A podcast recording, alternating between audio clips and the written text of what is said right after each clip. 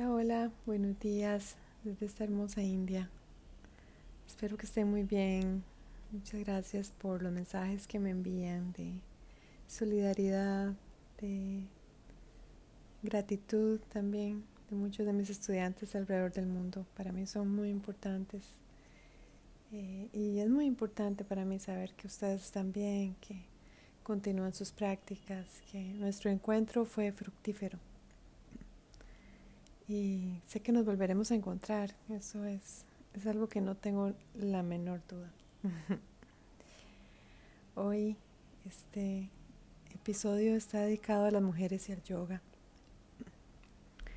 Y lo hago en vísperas de un evento que me invitaron mañana, muy hermoso acá en la ciudad, que va a unir a muchos expertos, maestros, líderes, y especialmente a muchas mujeres en un tema muy lindo que es cómo envejecer en armonía y en gratitud. Creo que es un tema que es muy muy relevante porque trae a la mesa que hay cierta experiencia que ganamos con los años y que esa experiencia no se puede improvisar o no se puede mm, eh, digamos que manifestar prematuramente. Es una experiencia que como con el buen vino llega con el paso del tiempo. Y especialmente en el tema de mujeres, que va a ser mi tema, el tema de mi exposición mañana. Eh, es un estado, es un estado interno dentro de nosotras que es muy hermoso, es, como un florecer. Muchas mujeres temen eh, acercarse a los años de oro, pero si tenemos una práctica espiritual realmente es, es un momento muy glorioso,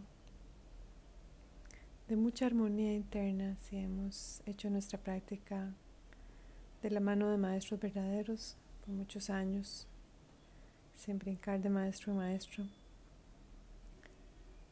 sin buscar que el maestro nos lisonje y nos eh, la palabra en inglés es pamper las heridas. Eh, en los últimos años he conocido muchas mujeres de muchas partes del mundo pero especialmente de Latinoamérica y he podido palpar una herida que en su momento fue mi propia herida, que gracias a Dios y al apoyo de muchas personas, entre ellas mi maestro espiritual, yo he podido superar. Y sé que es una herida que es como un precipicio, es un vacío, es, es algo tan inmenso en las mujeres latinoamericanas. Es la herida que el patriarcado nos ha infligido y que está siempre presente en todo, lo que hacemos, cómo pensamos, cómo reaccionamos y también cómo practicamos el yoga. Hoy leí una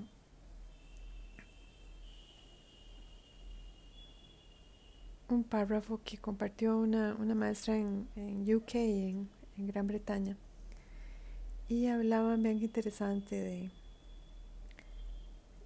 del papel del estudiante en la relación maestro-estudiante.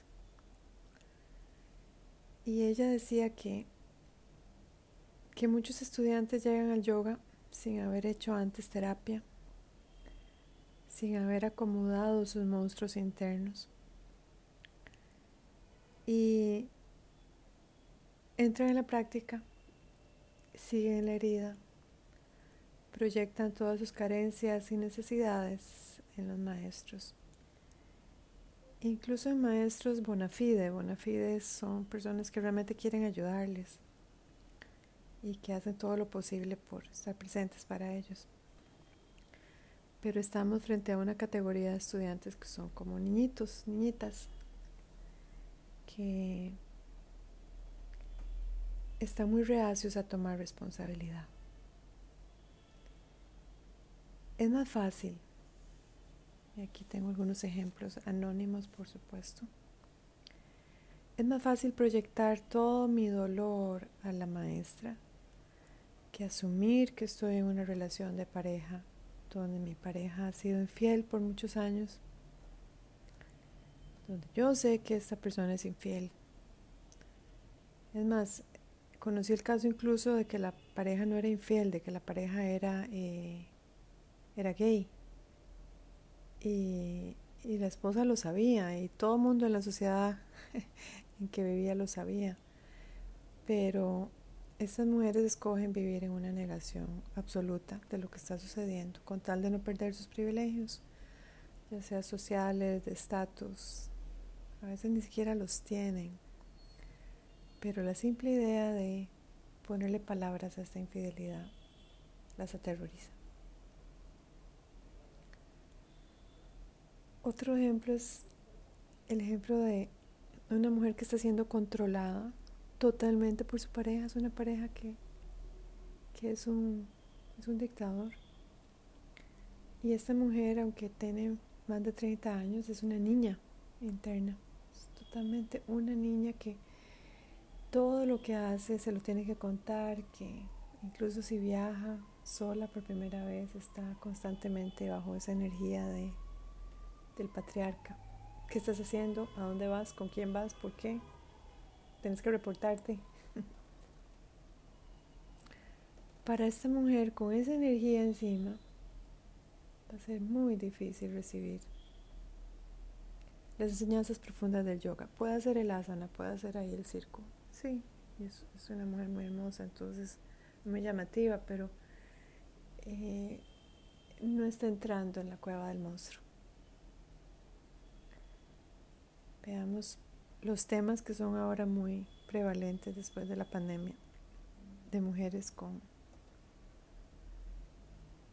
problemas de salud mental serios, serios, que ya traían de antes, pero que se exacerbaron con el, con el encierro. Mujeres que viven absolutamente solas, que habitan día a día con sus fantasmas del pasado, personas que han muerto, que todavía siguen en ellas, cubriéndolas a muchos niveles. Y de un momento a otro salen, salen a un programa, salen a un viaje, salen. Obviamente que se van a llevar todo ese montón de patologías con ellas. Y lo que sucede con estas mujeres es que se desconectan. Entonces, cuando hay una situación que tienen que enfrentar, es como que la niegan y vuelven a sus fantasías. Se aferran a personas, se aferran a hijos, vean qué fuerte, usan a sus hijos como salvavidas para no enfrentar su realidad tan dolorosa de que tienen una enfermedad mental, que tienen que ser diagnosticadas, son bipolares, o son maníacas o tienen psicosis y llegan al yoga. Wow, estos son carga pesada. Luego, ¿qué tal de las mujeres que están en relaciones codependientes? Donde sus parejas son unos patanes, donde las, las usan como empleadas domésticas, cocineras, como fuente de ingreso. Ellos solo dan instrucciones, allá, aquí, allá, y esta mujer vive, digo yo que sobrevive, porque es ella la que está obligada a llevar los números de la casa, tiene la presión de pagar las cuentas. Este macho no hace nada y ella sabe que está en un problema grande, pero al mismo tiempo está tan enamorada de este macho patán que no veo otra opción. ¿Qué tal de las mujeres que a los 40 años no han logrado tener una relación de pareja estable, que anhelan tener hijos, tener familia y no han encontrado nadie que se comprometa con ellas. ¿Qué tal el estado emocional de estas mujeres? ¿Qué tal las mujeres que son lesbianas? Y aquí lo digo con toda apertura porque estamos viviendo ya en el siglo XXI. Y todavía viven escondiendo sus preferencias sexuales. Y finalmente, ¿qué tal de las mujeres que después de la pandemia quedaron en un estado de pobreza económica, financiera total y que tienen que pasar a veces hambres porque no pueden generar el sustento? ¿Cómo están las mentes de estas mujeres? Y entonces aparece el yoga, vean qué fuerte, para muchas como una opción ya que no han tenido educación, no han tenido formación académica, no han tenido oportunidades de estudio. Y olímpicamente empiezan incluso a enseñar yoga, vean qué fuerte. Entonces, ¿qué pasa cuando llegan frente a un maestro o una maestra que les ilumina su herida? Hmm. Ya sabemos lo que va a suceder. ya sabemos lo que va a suceder porque las enseñanzas del maestro se van a diluir ante estos egos que están furiosos, deprimidos, hambrientos, voraces de atención, carentes. Yo creo que las mujeres somos un potencial innegable en este momento de la humanidad. Y es urgente que nos sanemos, y en especial las mujeres latinoamericanas, es urgente. Es urgente que demos pasos firmes hacia nuestra liberación. Eso es el yoga. Conocí también mujeres que, a pesar de su herida, estaban dispuestas a escuchar y hacer cambios. Al principio son cambios pequeños, vean, pero ya van en esa dirección. Yo también empecé por cambios muy pequeños. El primer cambio tiene que ser dentro de una misma, decir, yo no puedo hacer esto sola, esto es demasiado grande, esto es demasiado doloroso. ¿Cómo voy a pasar yo de estar ahogándome a estar en una vida que me satisfaga, que me dé paz, que esté llena de abundancia y donde yo pueda hacer lo que yo necesito hacer en mi vida como alma? ¿Cómo voy a brincarme ese precipicio? Las mujeres y especialmente, en especial las mujeres latinoamericanas tienen que hacerse esta pregunta. No van a sanar proyectando sus heridas hacia afuera. No van a sanar atacando a alguien que intentó ayudarlas simplemente porque esa persona ya está libre de esas cadenas. Es, es tan paradójico que dicen que uno nunca tiene que ayudar a un ahogado, a alguien que se está ahogando, porque a uno lo agarra y lo, lo tratan de ahogar.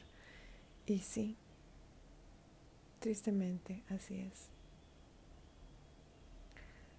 Quiero invitarlas a todas las que están escuchando, especialmente a las mujeres latinoamericanas que ya están listas para hacer un cambio, a nuestra sesión de Conversando con Lakshmi de hoy viernes 3 de marzo.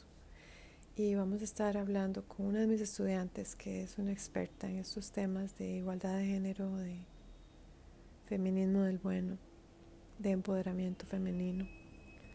Vamos a estar hablando de estas crudas verdades que ya son tan evidentes y tan obvias que no pueden taparse con yoga que no pueden taparse con un feed bonito y con historias donde sale la yogini haciendo posturas que ni siquiera merece porque todavía no está ahí. es que no, no, no se trata de hacer posturas de segunda serie o tercera serie tomarse la foto, no. Se trata de ir hacia adentro, de con mucha humildad reconocer que estamos muertas de miedo y que el yoga no puede ser una mampara, un biombo para escondernos. Podemos seguir practicando el yoga así. No vamos a llegar a ningún lado. Es como un carro que está pegado en el barro. O podemos tener la valentía de decir, ya, Ya no voy a vivir más con ese patán que me trata mal, incluso delante de otras personas. Ya no voy a permitir que mi pareja sea infiel a vistas de todos y yo me quedo callada porque me da miedo ganarme la vida.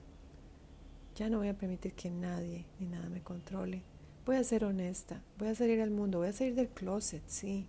Voy a decirle a mi familia que vivo con una mujer y estoy orgullosa porque amo a esa mujer y el amor gana, así.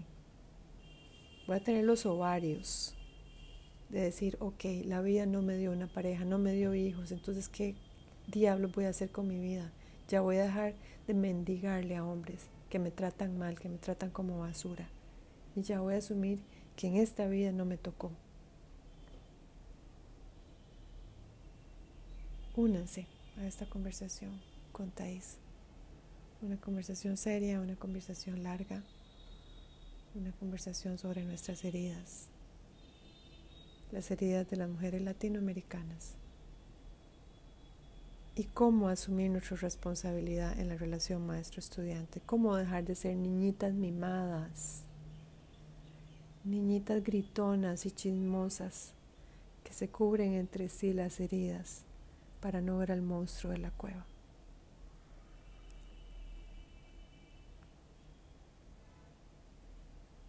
Muchas gracias. Namaste.